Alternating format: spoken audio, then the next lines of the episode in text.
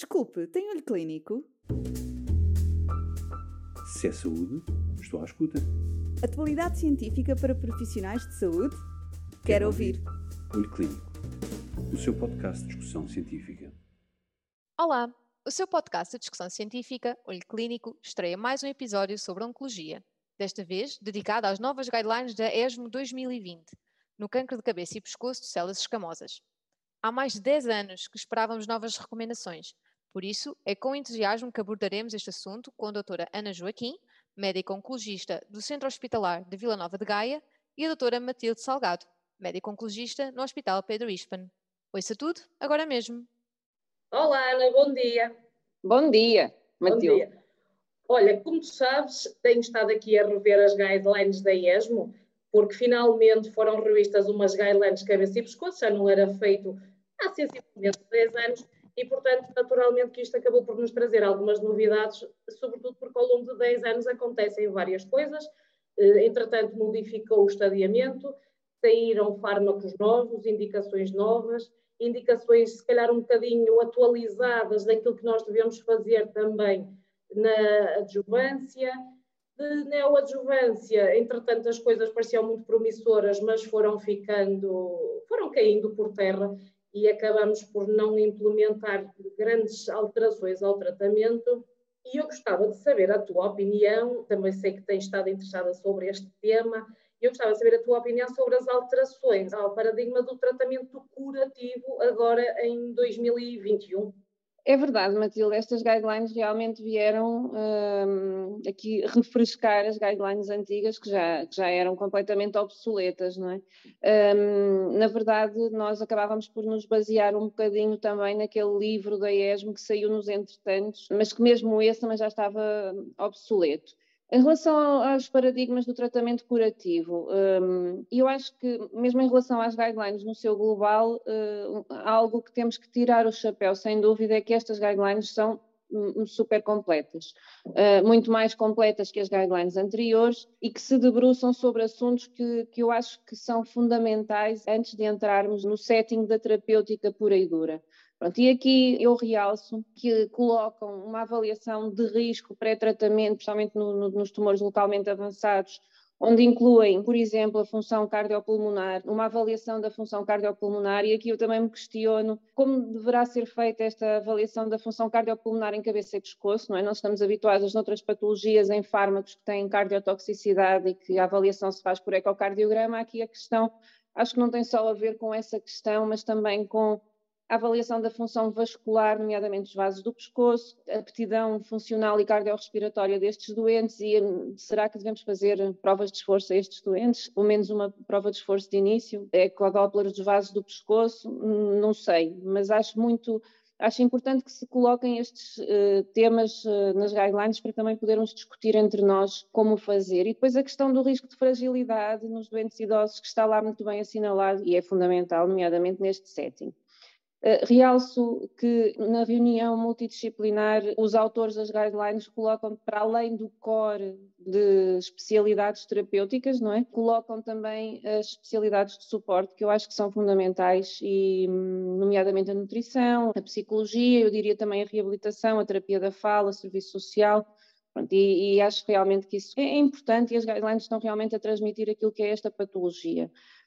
Depois, em relação à terapêutica propriamente dita, é feita menção de que todos os doentes tratados com radioterapia deverão ser tratados com IMRT ou com variantes da IMRT, e isso realmente já fazia falta.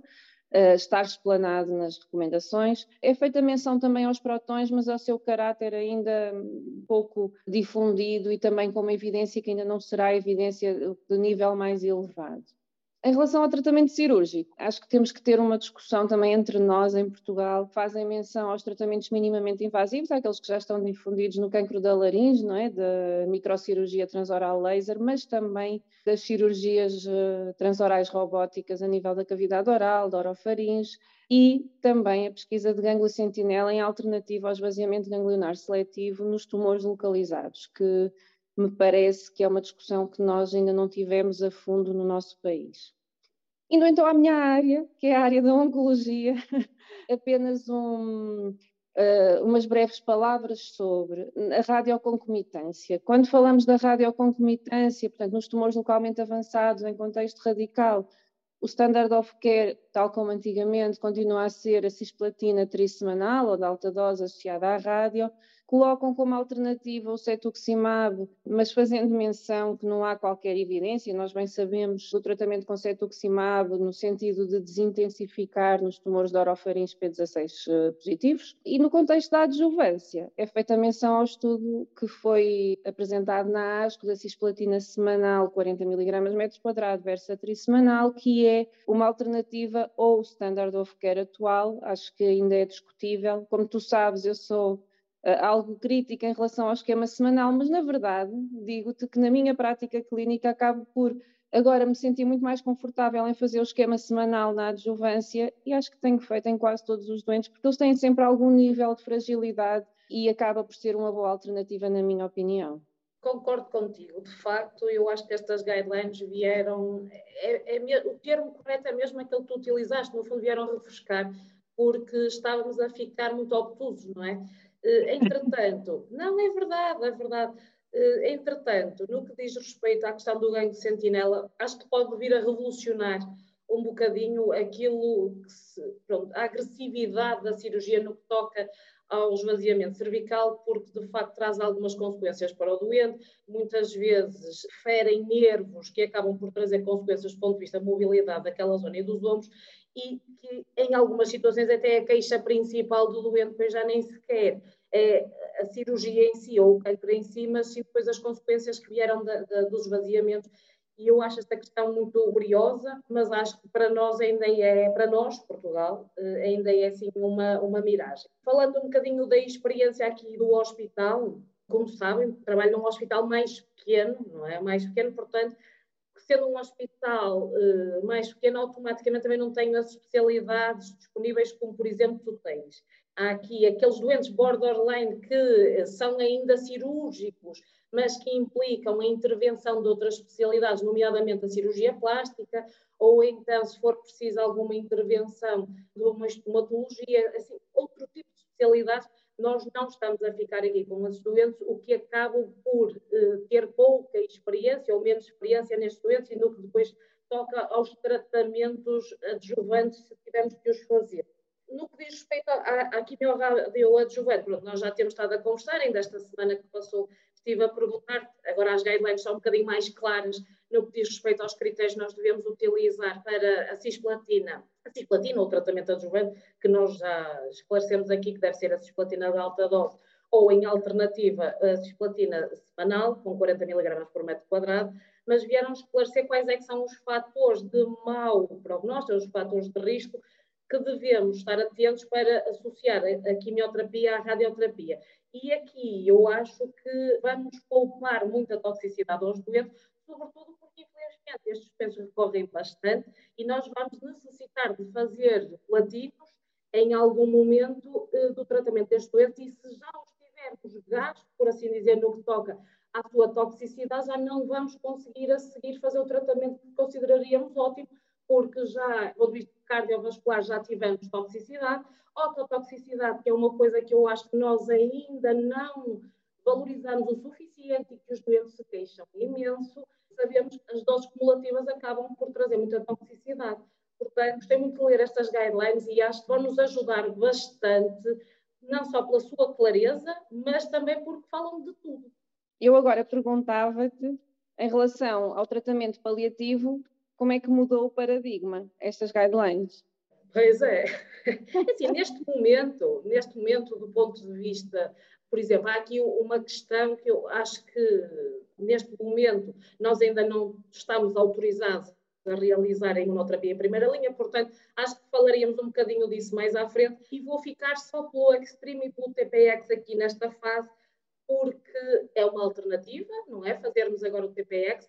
Realmente, nós muitas vezes, é uma doença que por vezes recorre na forma agressiva, localizada, agressiva, sintomática, e aquilo que nos estava a acontecer é que tínhamos que aguardar umas semanas, duas, eu não sei como é que é no Hospital de Gaia, mas nós em Matosinhos, no melhor dos casos, aguardávamos duas semanas a correr bem para a colocação de um catéter central. Juntando a isto tudo, neste momento ainda temos que aguardar para fazer os rastreios de Covid, portanto não é colocar catéter e estar a fazer tratamento logo a correr, ainda temos que, embora tenham que fazer o rastreio para a colocação do catéter, mas depois têm que fazer novamente rastreio passados uns dias para começar a quimioterapia.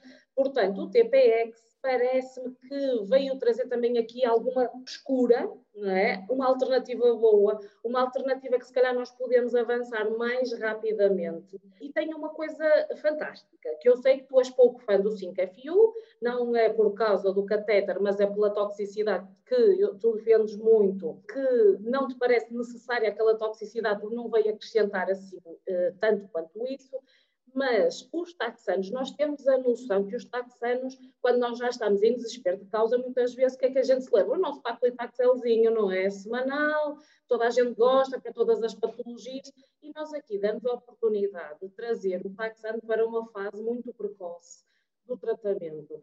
O que, eh, para quem faz, pronto, para quem trabalha na oncologia, sabe que são fármacos ótimos é verdade, tem a desvantagem de ter que fazer o corticoide, mas estes doentes às vezes nem é assim tão mau quanto isso, porque não só do ponto de vista de, de, já, muitas vezes até já estão a fazer alguma dose de corticoide por causa dos edemas, mas acho que é uma alternativa muito boa, com um fármaco muito bom, e para além disso, temos uma grande vantagem que as doses cumulativas são mais baixas, de cisplatino, e são só quatro ciclos de quimioterapia.